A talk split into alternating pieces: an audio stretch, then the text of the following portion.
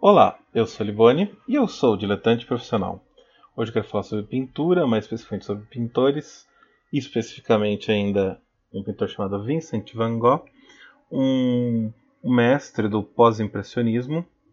O Van Gogh, ele, além de ter uma arte muito peculiar e muito única, ele teve uma vida que também foi peculiar e única, e a vida dele foi retratada em uma dezena de filmes. Os filmes mais recentes são a animação com Amor Van Gogh, em inglês é Loving Vincent, e que tem um visual bem interessante, animação, ela foi ela foi é um filme que foi pintado à mão os frames para emular o estilo do Van Gogh e está disponível na Netflix. E o filme mais recente é o No Portal da Eternidade, com William Dafoe fazendo o Van Gogh. E esses dois filmes eles têm uma característica em comum, que eles seguem a teoria de uma biografia recente do Van Gogh que alega que ele não se matou. E... Mas a gente volta nessa história daqui a pouco. É, além desses dois filmes, tem dois tem outros dois filmes bem interessantes. Um chama simplesmente Van Gogh, é, Painted with Words, é um filme para TV com o Benedict Cumberbatch. É um filme bem legal, uma adaptação bem legal.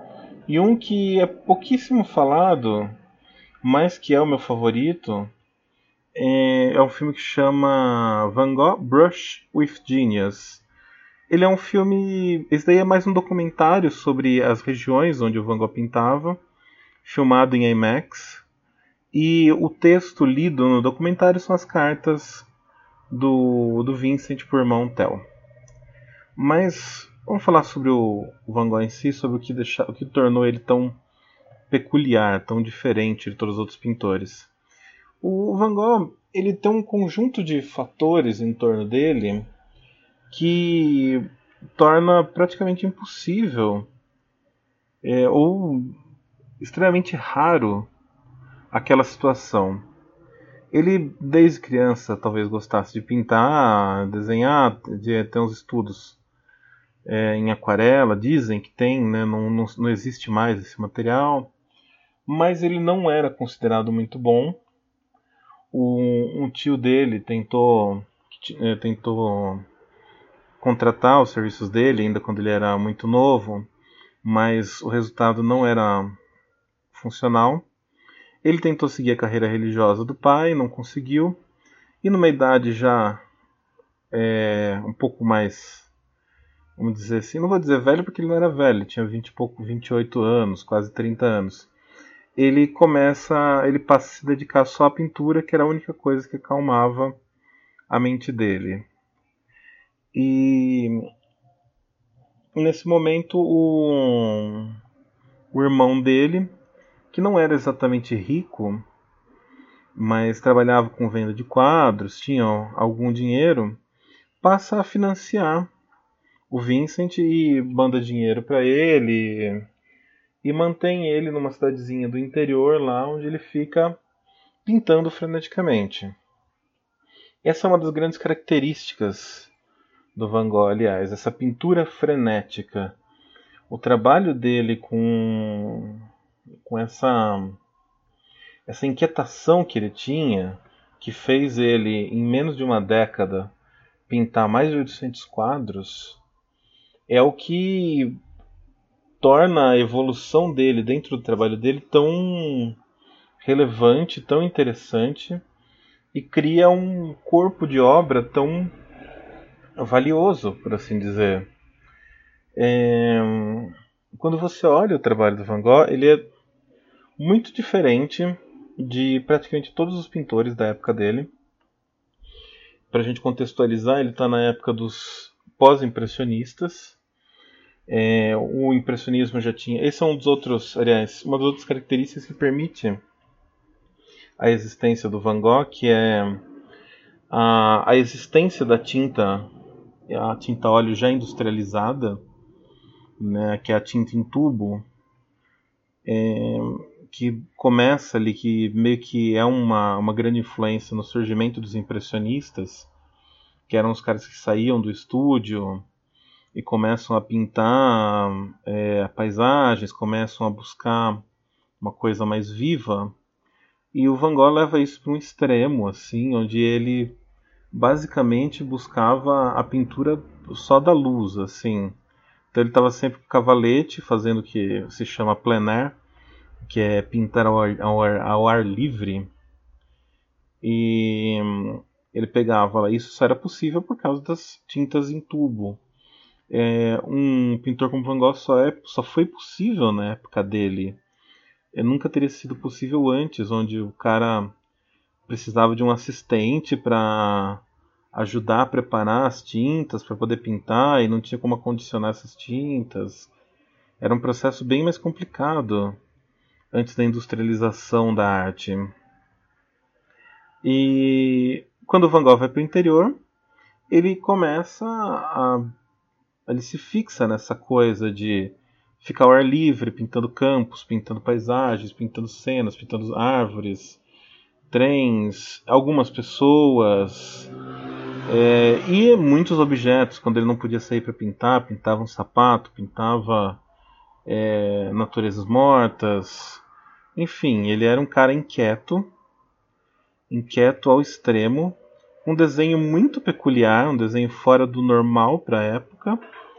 Mas o que dava corpo para o trabalho dele era o uso de cores vibrantes e essa inquietação que ele tinha na questão da, do registro da luz, de registrar a luz como se fosse uma coisa viva, como se fosse uma coisa que se move. É, ele tinha uma obsessão por deixar claro as marcas dos, pin dos pincéis, né, das pinceladas. Ele fazia um trabalho que seria quase semelhante a uma achura colorida e com muito impasto de tinta. É, nesse, nesse filme, O Portal da Eternidade, uma hora o Gauguin fala para ele que ele fica, ele pinta por cima né, da pintura inicial e trabalha como se fosse um, um barro, né, como se fosse uma massa de modelar. Que a pintura do Van Gogh ela tem volume, ela tem o cavado do pincel abrindo uma trilha onde ele faz essas marcações de achura. Então, tudo na obra dele tem um movimento, tem uma vida, tem uma uma dimensão além da cor bruta. Ele compunha as cores não na paleta através de misturas, ele compunha as cores através da, da sobreposição, do encontro dessas achuras. E ele não era um pintor tão científico como o Monet, mas ele era um cara muito obcecado e instintivo e ele tinha uma habilidade para registrar o que ele via, a forma como ele via, é, que era bem impressionante.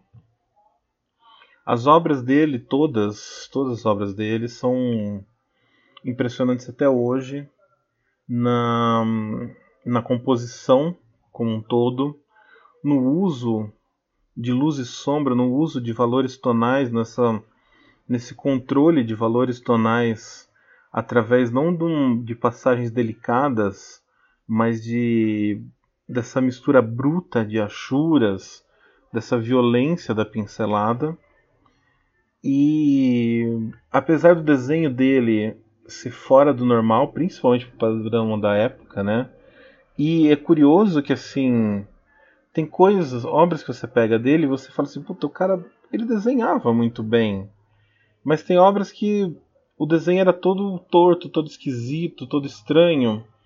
E não dá para saber se isso era uma coisa da personalidade dele, do momento que ele estava, se é uma coisa da, dessa urgência que ele tinha de produzir então algumas coisas saíam mais tortas, outras menos tortas, outras mais trabalhadas, mais construídas, ou se era uma se era uma coisa pensada por ele. Isso é uma coisa que ninguém nunca vai vai saber, né? E hum, Van Gogh ele ficou nessa cidade do interior por muito tempo. É, por uma época o Gauguin morou com ele e também pago pelo pelo Theo, né, as despesas. O Gauguin fazer é, companhia para ele. Mas eles tinham temperamentos muito diferentes e o Gauguin acabou indo embora. E, e quando o Gauguin vai embora é o momento que o que o, que o Van Gogh ele meio que enlouquece um pouco mais, né? E corta a própria orelha para entregar de presente para o Gauguin, pedindo desculpa, né, para ver se ele voltava. E ele é internado e quando ele sai da internação ele já não pode mais voltar lá para a cidade que ele estava. Acaba sendo enviado para uma outra cidade, onde ele vai ficar até a morte é, com os cuidados do Dr. Marché. E hum, é curioso que assim a morte dele tem uma certa hum, tem um mistério em torno da morte dele. E hum, é, era tido como certo até poucos anos atrás que foi um suicídio.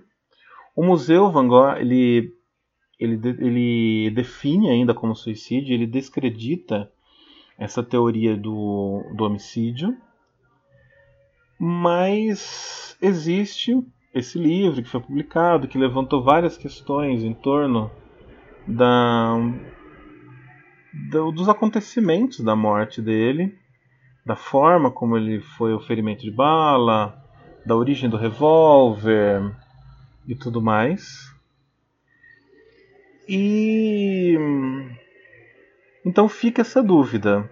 A versão oficial é que ele se matou, mas existe essa, esse questionamento que de novo está sendo levantado por esses filmes e enfim. É, meses depois que ele, dele morrer, o Theo, que já estava doente, também morreu. E hum, os irmãos foram enterrados é, um do lado do outro. E assim, a vida deles foi muito é, complexa, né? O Theo ele sempre bancou o irmão, sempre gostou muito do irmão, e isso custou muito para ele, assim, em termos de saúde, em termos de, da vida dele, e isso pesava também na consciência do, do Vincent, que ele sofria por, por ser um peso para o irmão, mas ele não sabia fazer outra coisa além de pintar. E a pintura dele não, não foi apreciada na época e demorou muitos anos para ser de fato apreciada e ser de fato entendida como a grandiosidade que ela tem. Então, a vida do, do Vincent van Gogh foi bem difícil. Ele bebia muito, ele sofria muito, ele era muito solitário e a única coisa que ele tinha era pintura, que é uma das poucas pessoas que apreciava era o irmão dele, o Theo. E ele não teve na vida um reconhecimento que é, desse sentido para esse trabalho dele. Eu não sei dizer se, se ele tivesse esse reconhecimento teria feito diferença na vida de uma, uma pessoa como ele que a, o, a questão dele ser solitário não necessariamente tem a ver com uma situação, mas talvez mais com opção. Então pode ser que ele não, mesmo com sucesso, ele talvez não conseguisse viver bem numa sociedade, ele talvez não conseguisse se encaixar e talvez o final da vida dele seria o mesmo. E o fato é que assim é, é muito interessante como um, um cara como ele é, precisou de tantos anos para ser entendido que que o trabalho era genial, que o trabalho era brilhante. É, isso abre uma série de precedentes, abre uma série de complicadores que você começa a jogar as pessoas, assim, as pessoas começam a se. É, como que eu vou dizer? É, fala, é, tem pessoas que chamam ele do pai da arte moderna, né? Porque de uma certa forma ele é um da arte contemporânea, né? Ele inaugura essa questão do assim estar fora do seu tempo, é, fazer coisas diferentes do que se faz, fugir dos padrões e não ter o reconhecimento naquele momento, não ter a compreensão naquele momento. E isso é assim, isso abre o leque para aquela pergunta do que é arte, que vai se desdobrando, se desdobrando até hoje. E a gente perdeu com o tempo a, a habilidade de, de definir o que é arte, o que é pintura, etc. e tal. Mas é interessante que mesmo partindo de padrões mais clássicos, é, a pintura do Van Gogh ela não se encaixa no, numa visão renascentista, ela não se encaixa numa visão de perfeição das coisas, mas tudo estava lá. A, a luz estava lá, a perspectiva estava lá, a anatomia estava lá, o desenho estava lá, e mais, o movimento, a vida, a cor, tudo, tudo estava lá, só que de um jeito diferente, de um jeito específico mas ainda assim tudo funcionava numa harmonia diferente da padronizada, mas ainda assim seguindo um conjunto de regras. Isso é muito interessante de observar no trabalho do Van Gogh, porque por mais avançado que ele seja, por mais diferente que ele seja, por mais peculiar que ele seja, todos os conjuntos de regras do, das definições assim de pintura e etc. É, vigentes, vigentes até aquele momento estavam lá. Então, por todos os caminhos, você consegue definir ele como um grande pintor, é, mas na época não foi reconhecido isso, porque fugia, ele estava com todas as regras na mão, mas ele dobrava essas regras do jeito que eu não sei se dizer do jeito que interessava a ele ou se do jeito que ele conseguia. Essa é uma questão talvez interessante. A gente não sabe dizer se a pintura dele era daquele jeito porque era a intenção dele ou se era a limitação dele. E, e talvez aí entra um, uma questão do chamado virtuosismo, né, da a virtuose da coisa, aquele desejo de se mostrar que você consegue chegar até um ponto super realista que, tal, que não necessariamente era vontade dele, mas talvez não fosse a capacidade.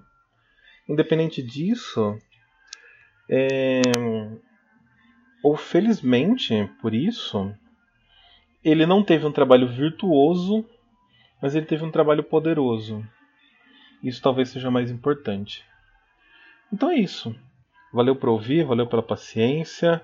O vídeo ficou um pouquinho longo, mas é porque eu, eu gosto do assunto. E se você está vendo aí no YouTube, você está vendo várias imagens de quadros do Van Gogh. Se você estiver ouvindo no podcast, você pode ir lá no YouTube e ver essa sequência de imagens, esse slideshow de imagens que os quadros dele são sempre bonitos de ver. E se você tiver oportunidade, vários museus do mundo tem, porque ele teve essa produção frenética. Então aqui no Brasil, por exemplo, no MASP tem um, um quadro do Van Gogh e é sempre lindo de ver ao vivo, muito mais lindo de ver ao vivo do que ver numa foto, que ao vivo você consegue ver e sentir a energia que esse cara colocava na pintura e que é única. É isso. Até mais.